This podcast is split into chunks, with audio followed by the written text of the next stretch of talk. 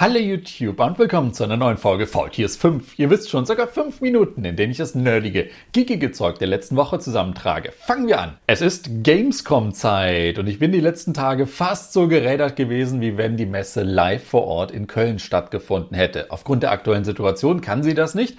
Die Gamescom hat das alles digital online abgehalten. Natürlich mit allem drum und dran, mit äh, Keynotes, mit natürlich jede Menge Spielevorstellungen, mit neuen Trailern, Ingame-Teasern und und und, und, und, und.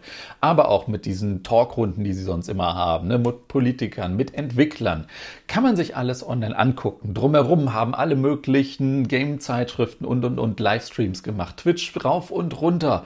Da gibt es so viel Material, man hat fast das Gefühl, es ist so ein äh, Chaos-Computer-Kongress und wo man dann danach noch Wochen mit beschäftigt ist, bis man alles sich angeguckt hat. Und apropos Cloud, Synology-Nutzer, die parallel aber auch den Cloud-Speicher von Amazon nutzen, staunten diese Woche nicht schlecht, denn Amazon hat gesagt, nee Leute, ist nicht mehr, äh, das wird nicht mehr funktionieren.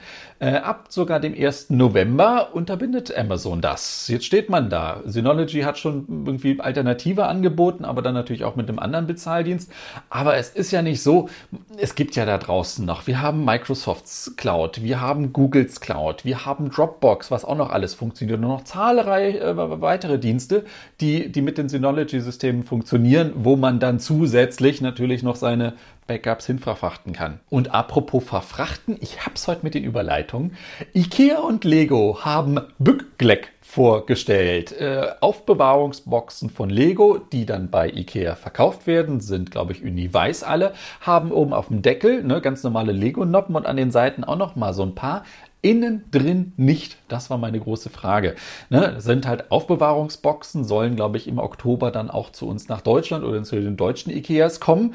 Und ähm, ja, ich will sowas haben. Und wir wollen auch weiterhin unsere Entwickler-Accounts haben. Das sagte Epic zum Richter in der Sache Apple versus Epic oder Epic versus Apple.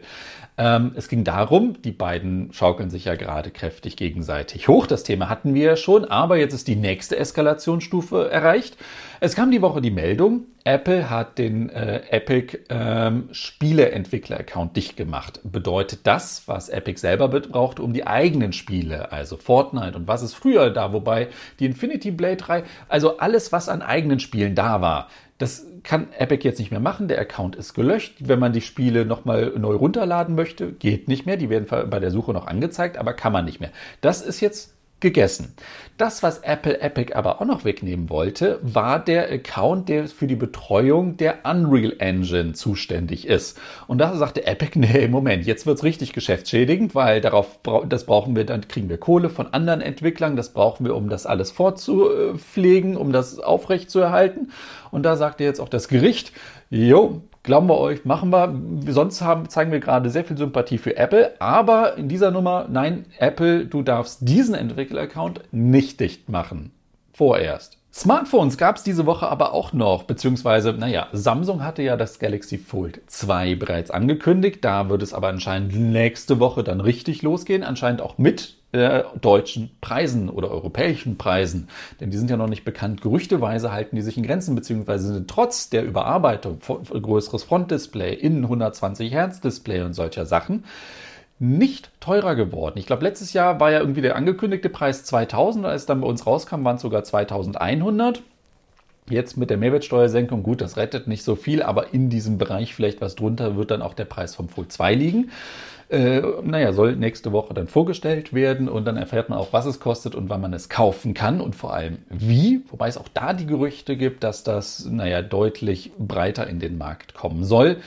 Würde ich an Samsungs Stelle ja mit der derzeitigen Huawei-Situation genauso machen. Aber Samsung sind nicht die einzigen, sondern Asus. Ja, die machen nach wie vor auch noch Smartphones und haben jetzt nach dem 6er das Asus Zenfone 7 vorgestellt, beziehungsweise ein normales 7er, ich glaube mit nur 8 GB RAM und nur einem Snapdragon 865er und dann ein Zenfone 7 Pro mit dann mehr RAM, mehr Speicher und vor allem dem Snapdragon 865 Plus. Das ist nach wie vor das Gerät, was auf der Vorderseite nur Display ist. Inzwischen AMOLED 90 Hertz Display und dann die Kameras von der Rückseite kann man so nach vorne klappen. Sehr interessant. Und wo wir letztes Jahr ja nur eine Hauptkamera und eine Weitwinkelkamera hatten, ist jetzt auch noch eine dreifach optische Zoomlinse hinzugekommen. Gut, die brauche ich jetzt wahrscheinlich nicht, wenn ich die nach vorne klappe.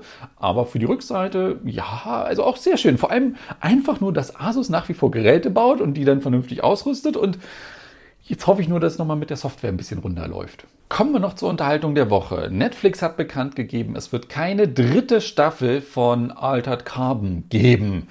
Ja, kann ich verstehen. Ich fand auch die erste Staffel echt gut und die zweite dann doch verwirrend und ganz ehrlich, die Story dann nochmal weiterzuführen, naja.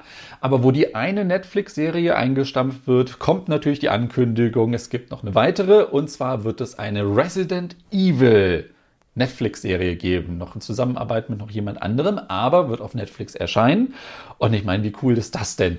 Raccoon City, das T-Virus und, und, und das, also ja, auf jeden Fall. Das wäre doch mal wieder, wir hatten in den letzten Jahren ja einige Zombie-Serien, ne? Alles im, größtenteils im The Walking Dead-Universum oder Z-Nation, ja. Aber, aber eine Resident Evil-Serie, ja, bitte. Aber ja, Anguckempfehlung der Woche ist natürlich Black Panther. Da ist die Woche der Hauptdarsteller verstorben, der Chadwick Boseman. Und äh, deswegen natürlich. Und auch ich werde mir den Film nochmal angucken, wobei ich ganz ehrlich sage, ich habe den Hype um Black Panther nie richtig verstanden. Da war mir auch sehr zu viel Hype dabei. Es ist wahrscheinlich ein guter Film, aber nicht der beste, wo auch immer Film, den viele sich da herbeireden. Aber trotzdem, gucken wir uns doch einfach nochmal an. Wakanda Forever. Und zur Gamescom musste es natürlich ein altes Spielequirty sein und äh, Honk, also das, das äh, Goose Game, wobei wir da in Zukunft noch ein Update sehen und dann können zwei Leute zusammenspielen, also zwei Goose, also zwei Gies und dann ist es halt das, ganz, äh, das, das ganze Gänsespiel. Man war der schlecht. Aber das soll es jetzt auch gewesen sein. Macht es gut. Also das war's mit Faultiers 5 Folge 459. Euch allen einen schönen Start in die Woche. Macht es gut und bis zum nächsten Mal. Tschüss.